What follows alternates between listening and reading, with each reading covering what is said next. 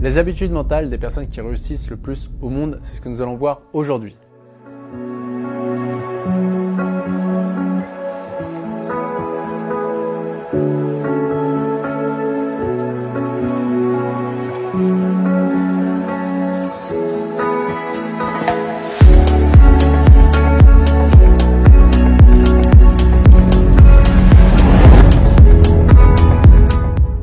Bonjour, ici Pierre, fondateur de l'Académie de l'Haute Performance. On accompagne des sportifs et entrepreneurs à gagner confiance et se libérer de la peur d'échouer et ainsi battre le record personnel.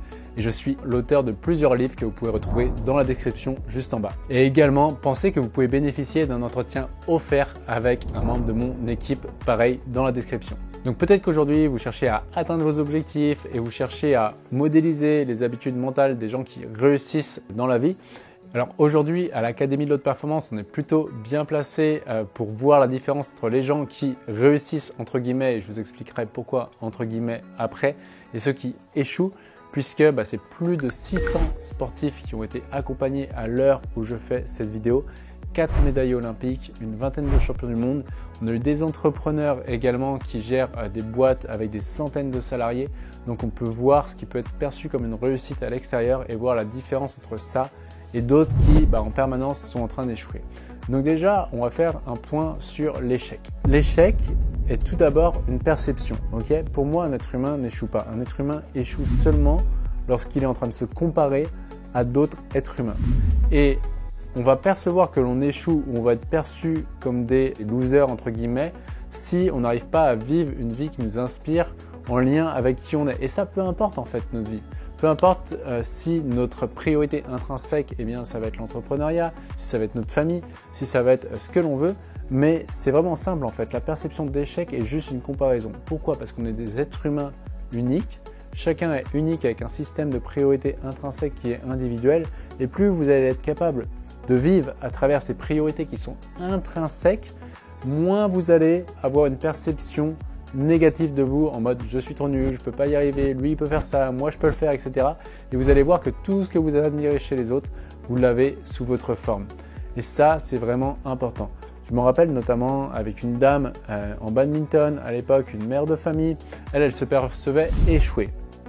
Pourquoi? Parce qu'elle n'arrivait pas à aller plus loin badminton que son niveau, donc c'était un niveau départemental, elle n'arrivait pas à passer au niveau régional. Et lorsque justement on a fait une dépolarisation inversée, donc que vous pouvez retrouver euh, dans le livre Préparation mentale gagnante. Lorsqu'on a fait une dépolarisation inversée sur les gens qu'elle percevait réussir dans ce sport, elle a vu que elle justement allait jusqu'au bout. Et eh bien avec ses enfants, elle le faisait tout le temps. Quand les enfants étaient malades, elle était présente. Quand euh, il fallait suivre les notes des enfants, elle était présente. Quand il fallait faire les devoirs avec les enfants, elle était présente. Bref, elle se démenait tout le temps pour ses enfants. Or, elle comparait deux systèmes de priorité intrinsèque. Certains avaient une priorité intrinsèque sport plus haut qu'elle, et elle, elle avait une priorité intrinsèque qui était la famille et ses enfants en premier. Et donc forcément, lorsque nous sommes allés voir les inconvénients pour elle, si elle gagnait à plus haut niveau en badminton, eh bien, elle a vu qu'elle n'aurait moins de temps les week-ends pour s'occuper de ses enfants, et ce qui était juste un gros conflit de valeurs pour elle. Et donc, juste en prenant conscience de ça, elle a pu voir que lorsqu'elle vit à travers ce qui est réellement important pour elle et qui sont ses enfants, bah là, elle ne peut pas échouer puisque là, elle est déterminée naturellement. En revanche, en effet, si elle essaye de persévérer dans quelque chose qui n'est pas réellement important pour elle, eh bien, elle ne peut pas être en concurrence avec des gens qui ont une priorité intrinsèque plus forte sport parce qu'elle n'ira pas faire le kilomètre supplémentaire pour ça. Et ça, c'est naturel. Un être humain ne peut pas lutter contre il est sur du long terme. Donc, c'est vraiment important de faire ce point-là ceux qui échouent sont ceux qui essayent de vivre à travers des priorités qui ne sont pas les leurs, mais juste pour se donner euh, une justification de ouais mais si je n'arrive pas là, je suis pas quelqu'un de fort. Bah si, mais tu es déjà fort dans ce qui est réellement important pour toi. Donc ça c'est le premier point.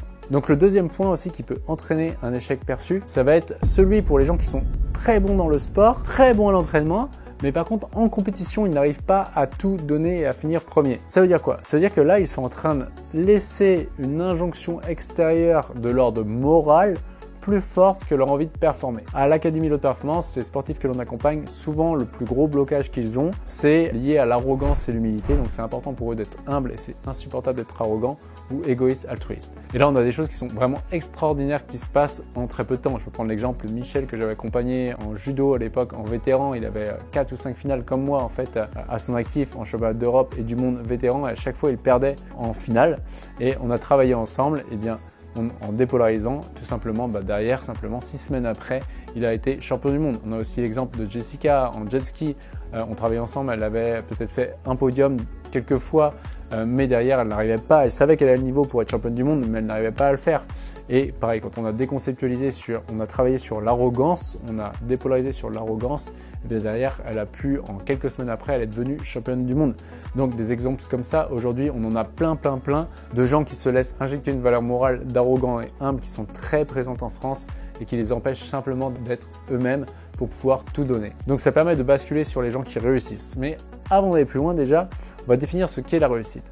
La réussite, c'est simplement arriver à obtenir ses objectifs. Par contre, ils sont perçus dans la réussite. Pourquoi? Parce qu'ils sont dans des choses qui sont réservées à une, élite, entre guillemets, je mets des gros guillemets, où c'est le sport, où il va y avoir que quelques personnes qui vont arriver à des finales olympiques ou du monde, par exemple. Quand on est euh, champion du monde, bah, il n'y en a qu'un seul sur euh, le globe, ce qui est vraiment euh, très minime comme probabilité. Ou alors c'est des entrepreneurs qui gèrent des millions d'euros. Pourquoi? Parce qu'il n'y a, a, pas tant d'entreprises que ça à gérer. Mais c'est important de voir que pour ça, ils ont un prix à payer en fait et que quand il y a quelqu'un qui les perçoit en réussite, il faut voir à quel prix en fait. Je me rappelle avec une, sportive, on avait fait cet exercice où elle se percevait en réussite sur un championnat du monde.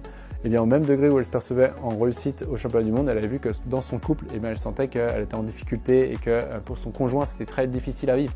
Encore aussi un papa, le jour où il a fait champion du monde, quand on a travaillé là-dessus, il a pris conscience que le jour où il a fait champion du monde, ce qui mettait sur un piédestal, il était trop fier de lui.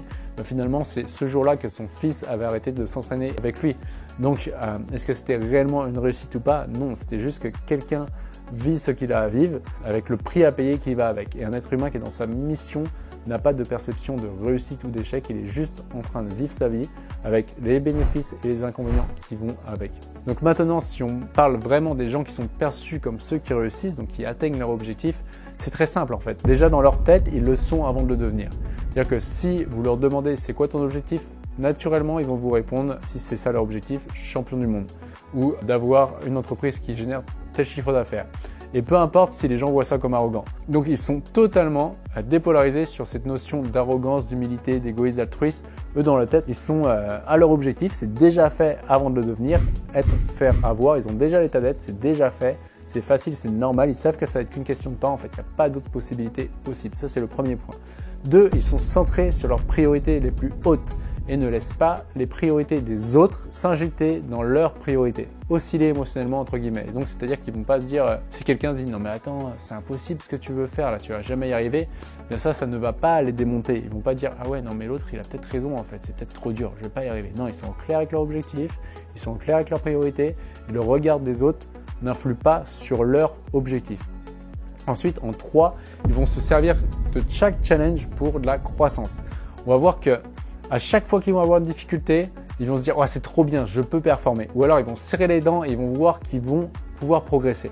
Donc c'est-à-dire qu'ils sont excités par le challenge. Ils ne voient pas le challenge comme, euh, comme une embûche sur la route qui les empêchera de passer, mais vraiment comme quelque chose à escalader et ils sont excités pour ça. Donc pour résumer, les habitudes mentales des gens qui sont perçus comme une réussite, eh bien, en un, ils le sont avant de le devenir, c'est déjà fait dans la tête. C'est déjà fait dans la tête, ils savent que c'est qu'une question de temps, c'est déjà fait. Ils sont certains qu'ils vont l'obtenir.